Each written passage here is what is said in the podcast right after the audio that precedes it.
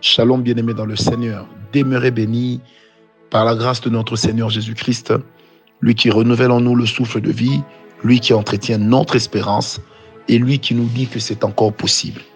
Soyez bénis, vous qui avez décidé de croire en Dieu, de vivre selon sa parole.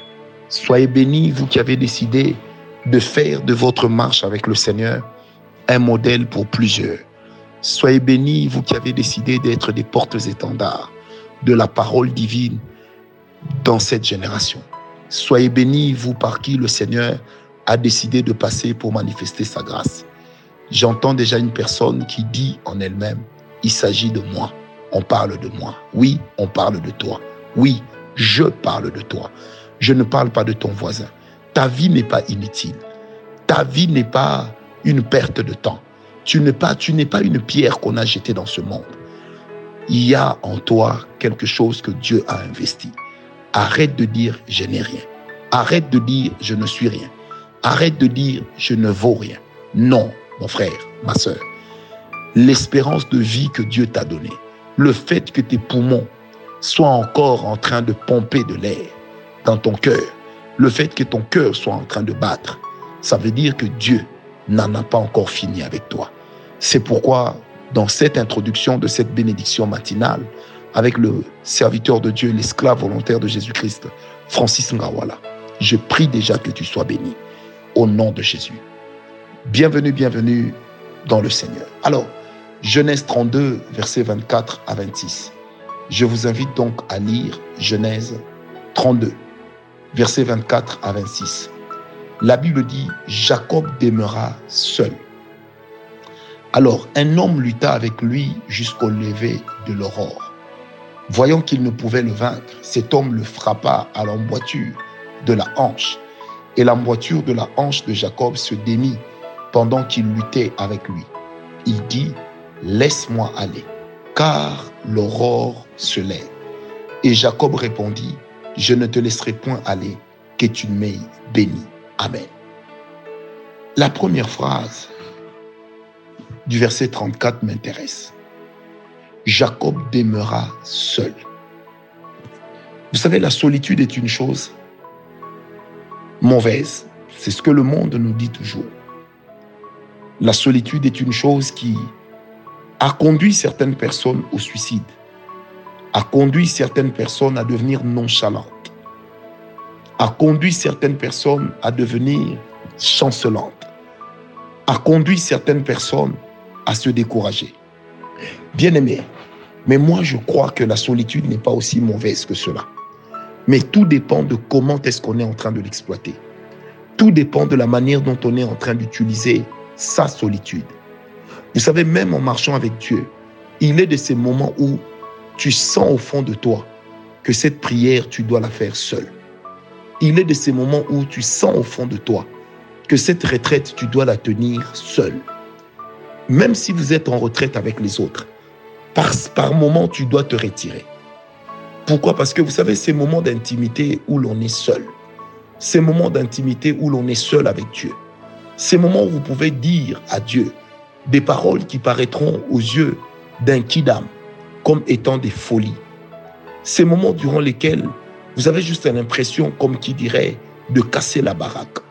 Ces moments durant lesquels vous avez envie de prier en hurlant. Ces moments durant lesquels vous avez envie de parler à Dieu en lui ouvrant le fond de votre cœur, sans parler avec toutes ces formules protocolaires et diplomatiques. Vous voyez, Seigneur, je m'approche de vous parce que vous êtes mon Dieu. Non, des moments où vous dites, Seigneur, je n'en peux plus. Je t'assure, Seigneur, je n'en peux plus. Si tu ne te lèves pas, en tout cas, je ne sais pas comment je vais faire. Seigneur, tu vois là, j'ai honte. Seigneur, tu vois là, vraiment, je suis le seul qui ne progresse pas d'entre tous. Seigneur, tu vois, là vraiment, Seigneur, s'il te plaît, tiens un peu compte du fait que c'est ton nom qui est invoqué ici.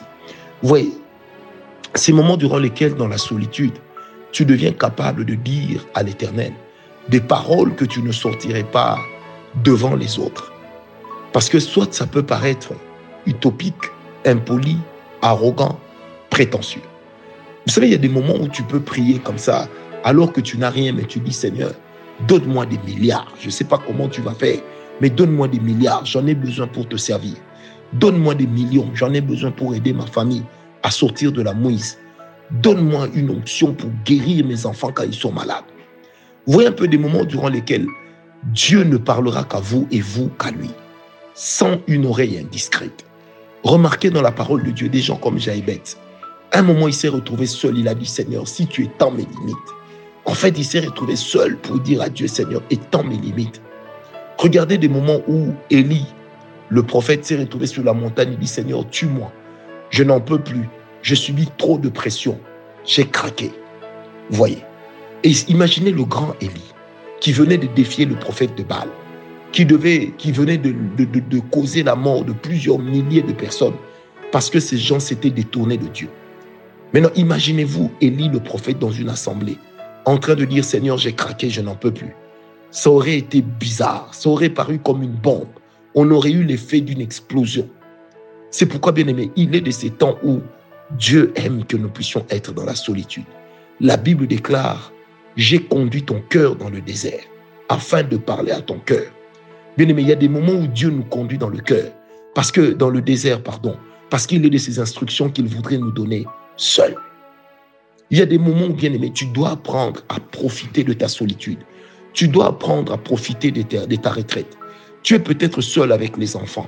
Quand les enfants vont à l'école, il y a des moments où tu dois prendre un congé pour dire Seigneur, je prends un congé de trois jours, même si ça ne sera pas payé, mais je voudrais juste demeurer avec toi dans ta présence.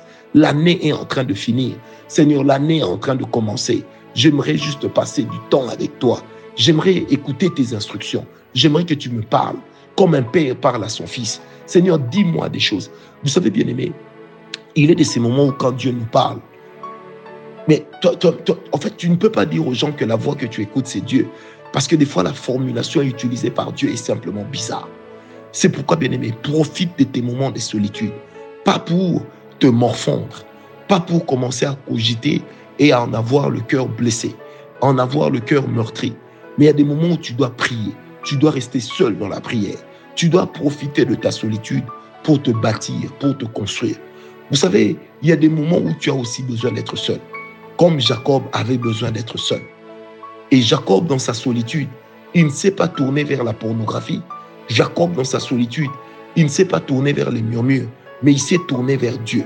Il s'est tourné vers Dieu. Alors il a commencé à chercher Dieu jusqu'à ce qu'un homme apparaisse et lutte avec lui. Et lorsque cet homme a lutté avec Jacob, la détermination de Jacob était tellement forte, au point que la Bible dira, voyons qu'il ne pouvait le vaincre. Bien aimé, la seule chose qui peut vaincre le surnaturel, c'est la foi. La seule chose qui peut vaincre Dieu, c'est la foi. Lorsque nous avons la foi, lorsque dans le moment de solitude, nous faisons des déclarations de foi, nous déclarons des choses. Bien aimé, ça m'arrive des fois, je suis seul dans ma voiture, je suis seul sur mon lit.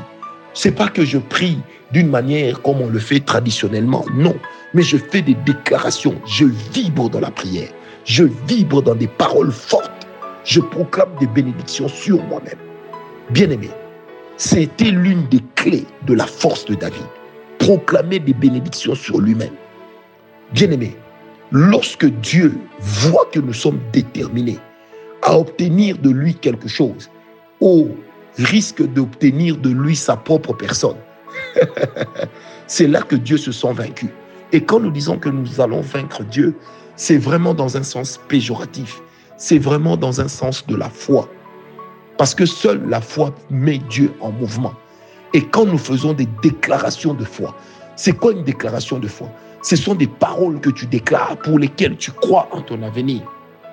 Lorsque tu le crois, tu es en train de le dire. C'est juste extraordinaire. Alors la Bible dit, cet homme frappa Jacob à l'emboîture de la hanche. Or, quand on vous frappe à l'emboîture de la hanche, vous êtes obligé de vous retrouver boitillant vous allez commencer à boiter. Or, celui qui boite ne va pas vite.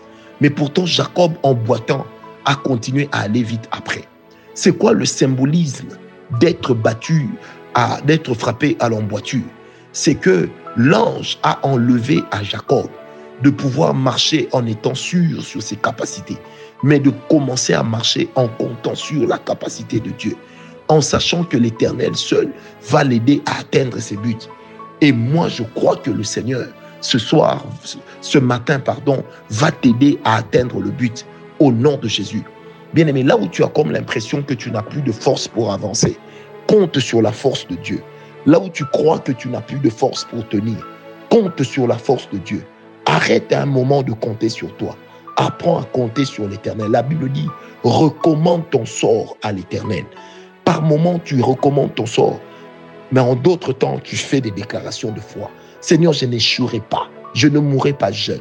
Je n'enterrerai pas un enfant. Je ne connaîtrai pas de divorce dans ma vie. Au nom de Jésus. Au nom de Jésus. Et si cela était déjà arrivé, il n'y en aura pas un deuxième. Au nom de Jésus, je ne perdrai pas de personnes importantes pour ma destinée. Au nom de Jésus. Bien-aimé, par moment, fais des déclarations de foi alors que tu es dans la présence de Dieu. C'est là que tu vas vaincre l'ange. Il te frappera en l'emboîture de la hanche et tu apprendras à marcher en comptant sur Dieu. Je te prie, je prie avec toi ce matin que la grâce de Dieu illumine les yeux de ton cœur, que ta détermination s'éveille, que ton audace se réveille, que ta foi parle, que ta bouche proclame. Au nom de Jésus-Christ, j'ai prié. Amen. Paix et grâce.